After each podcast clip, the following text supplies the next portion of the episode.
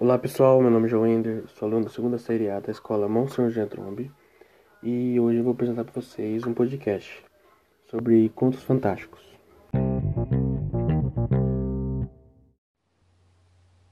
Bom, é, o conto que eu vou falar é, se chama A Tempestade, de L.F. Risenberg.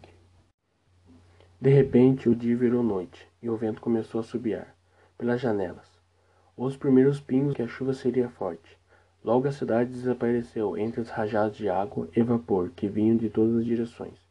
O canal sob a ponte não foi suficiente para conter o volume do córrego, e as águas subiram até as ruas.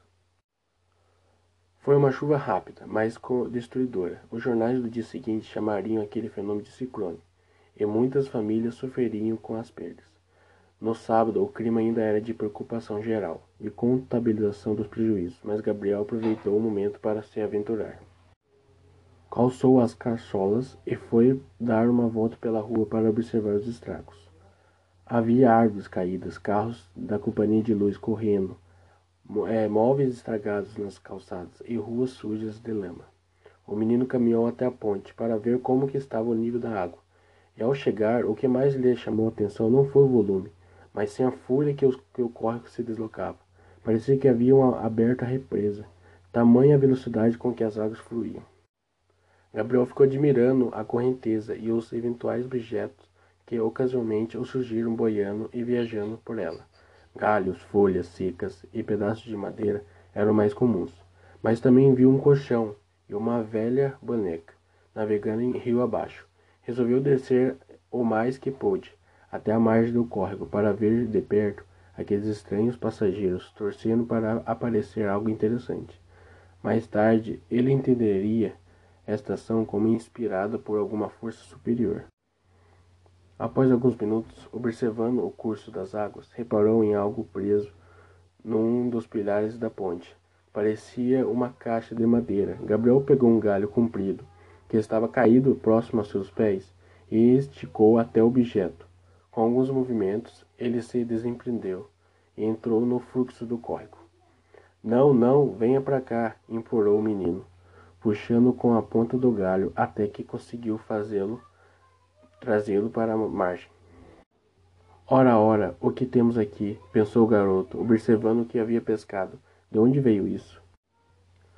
Era um pequeno baú, muito velho, que parecia uma arca de tesouro de um filme de piratas.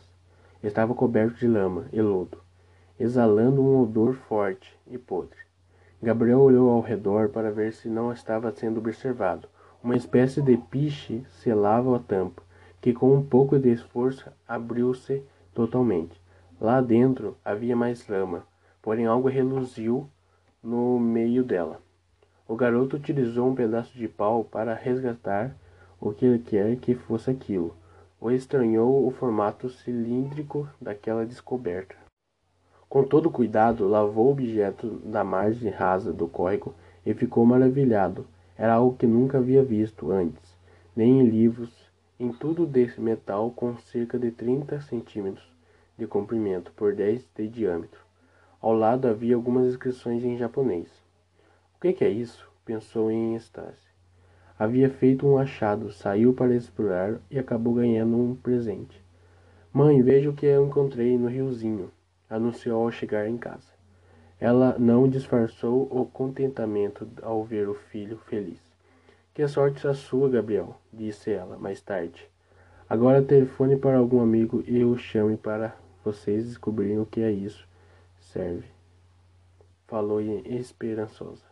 Mas Gabriel não tinha amigos. Ao menos não, ao menos não amigos comuns. A tempestade é que é fora sua amiga, trazendo-lhe aquele presente raro e inusitado que mudaria sua vida para sempre. Bom, é, eu espero que vocês tenham gostado do conto fantástico que eu acabei de recitar para vocês. Bom, obrigado pela atenção e até mais.